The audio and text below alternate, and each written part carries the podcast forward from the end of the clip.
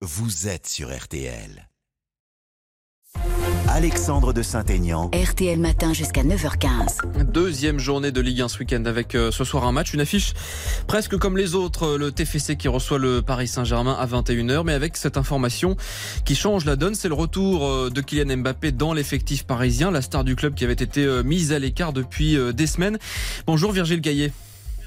Bonjour, bonjour à vous. Vous êtes euh, économiste euh, du sport, délégué général de l'Union euh, Sport et Cycle. Alors derrière ce retour de Kylian Mbappé, c'est évidemment une histoire de, gros sous. Pour rappeler la situation rapidement, Kylian Mbappé rêve d'aller jouer au Real Madrid. Pour l'instant, il est engagé avec le Paris Saint-Germain jusqu'à la fin de la saison prochaine.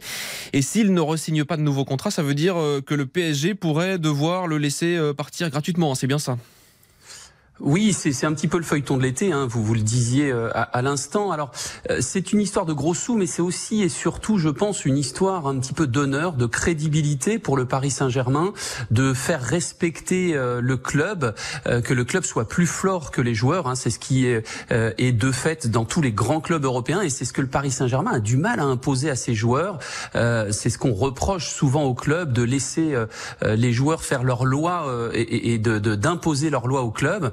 Et donc on est rentré dans un dans un bras de fer, euh, dans un duel psychologique et médiatique entre le club et, et, Kylian Mbappé, et on est dans une situation complètement ahurissante où le meilleur joueur euh, du monde quasiment euh, était sur le banc.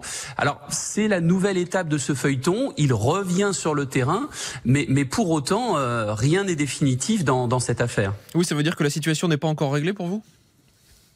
Ah, non, non, parce que euh, euh, effectivement, il, revient et on peut s'interroger d'ailleurs sur les raisons de ce, de ce retour, hein, puisque euh, je vous l'ai dit dans ce duel, dans ce rapport de force qu'il y avait entre Kylian Mbappé et le Paris Saint-Germain, aucun des deux ne, ne devait lâcher.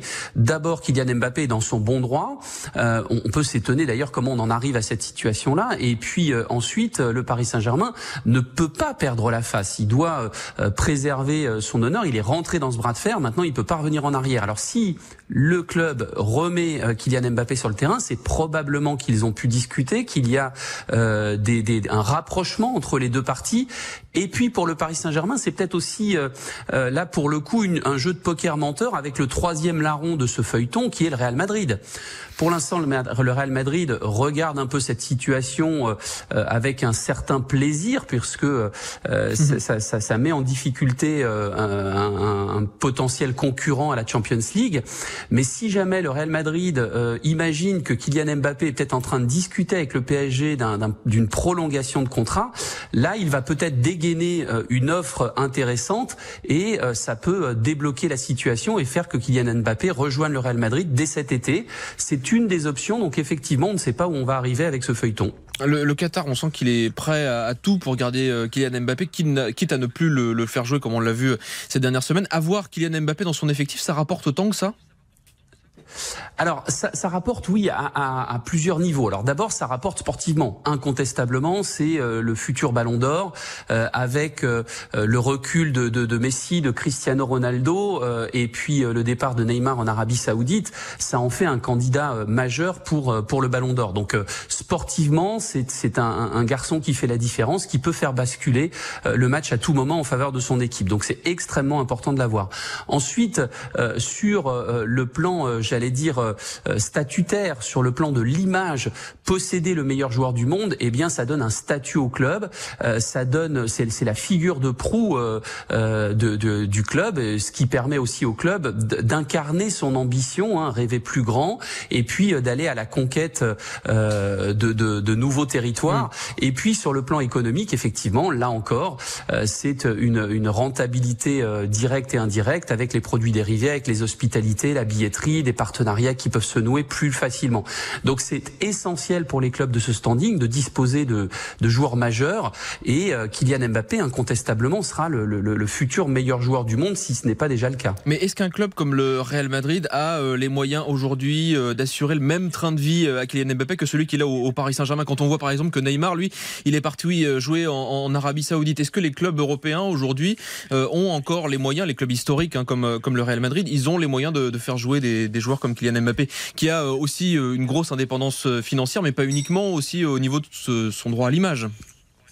Oui, alors vous, vous, avez raison de, de, souligner et de soulever ce, point et de souligner cette question parce que on parle souvent des envies de départ de certains joueurs, mais pour des joueurs qui sont au Paris Saint-Germain et qui, pour la plupart, possèdent des contrats et, et, et des, des salaires énormes, la question n'est pas de savoir s'ils veulent partir.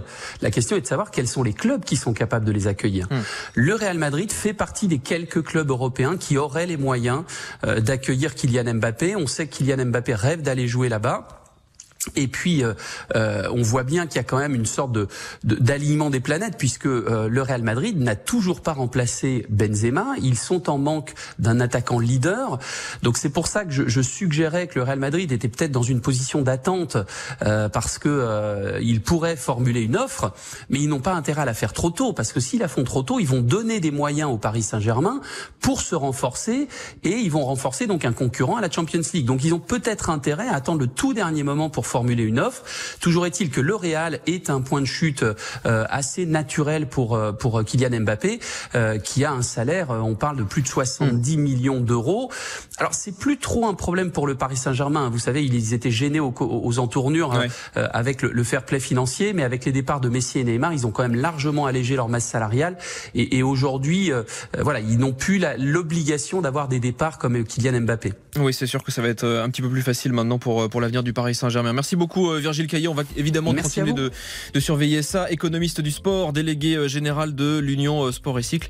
Merci pour toutes vos explications. On rappelle que le Paris Saint-Germain joue donc ce soir à 21h contre Toulouse.